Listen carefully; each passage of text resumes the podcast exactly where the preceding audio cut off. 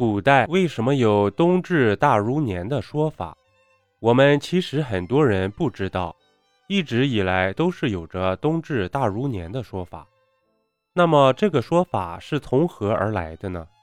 早在三千多年前，周公使用土龟法测影，在洛邑测得天下之中的位置，定此为土中。周人在此处归建都城，建立宗庙。据记载，周代以冬十一月为正月，以冬至为岁首过新年。周公使选取的是经土龟法测得的一年中日影最长的一天，为新的一年开始的日子。古人认为阴极之至，阳气始生；日难至，日短之至，日影长之至，故曰冬至。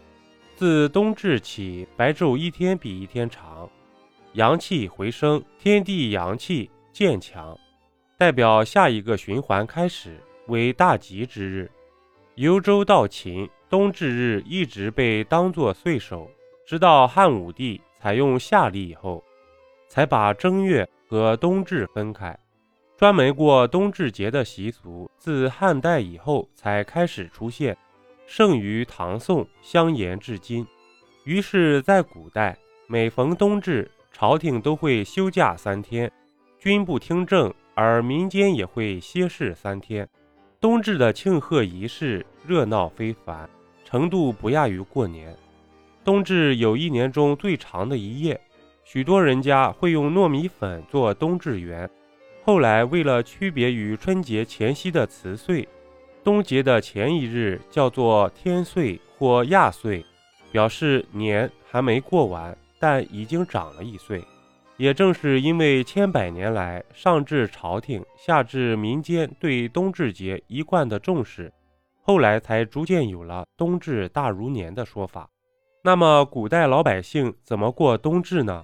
据说很有讲究。冬至是二十四节气中的第二十二个节气，古人对冬至十分重视，甚至当作新年来过。冬至前后，君子安身静体，百官绝事不听政，则积臣而后省事，是一个安身静体的节日。古代老百姓过冬至，主要是吃饺子。自古就有“冬至饺子，夏至面”的说法，饺子就是冬至的代名词。古代老百姓比较贫穷，吃不饱，穿不暖，到了寒冬就会冻烂耳朵。民间流传，医圣张仲景为了让老百姓摆脱冬日的寒冷，发明了祛寒焦耳汤，其实也就是饺子。古代不是家家户户平时都能吃饺子的，但是冬至这天，不管怎样，甚至借钱都会吃上几个饺子，预示着美好生活的开始。第二一个就是画九九消寒图。冬至习俗最文雅有趣的，要数画九九消寒图了。从冬至这天起，就算是禁酒了。消寒图总共有九九八十一个单位，所以叫九九消寒图。从冬至那天起，每天画一片花朵，以九天为一朵花，连续九个九天，到九九八十一天，梅花画好了，冬至也过去了。以这样文雅的方式打发冬天的寒冷，可见古人真的很有智慧。第三一个就是喝羊肉汤，冬至喝羊肉汤寓意着平安顺遂。羊肉味甘而不腻，性温而不燥，具有补肾壮阳、暖中祛寒、温补气血、开胃健脾的功效。而且羊肉含热量高，能够给身体提供大量的能量，去抵抗寒冷的天气。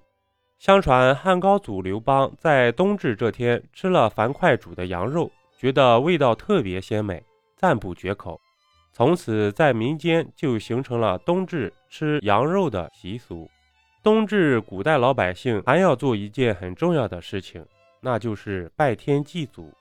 据文献记载。早在汉武帝元鼎五年，便有冬至祭天的习俗，通常由天子主持，体现了敬天畏地、尊重自然，表达了为天下苍生祈求风和日丽天气的愿望。祭天礼寓意国家复兴，与民同乐。还有一个就是赠鞋。冬至节，古代民间习惯赠鞋，主要体现在孩童身上，希望孩子们健康长大。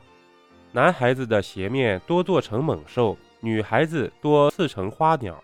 每逢节日，大人总喜欢抱着小孩子串门，夸耀舅姑赠送的鞋子。最后一个就是拜师了。据说冬至实际上是中国最早的教师节。古代冬至这天是开学日，不少地方会举行师菜礼，就是以蔬菜素食为祭物，用芹菜、枣、素、菜、菜羹等礼敬孔子。这一礼仪源于孔子传学期间曾困于陈菜间，七天没有进食，以抚琴抵抗饥饿。他的弟子施菜于户外，以示对老师的敬重和不离之意。今天是冬至，主播在这里祝各位朋友们冬至吉祥、幸福安康，要记得多多吃冬至的饺子哟。本集播讲完毕，点个关注，订阅一下哦，下集我们不见不散。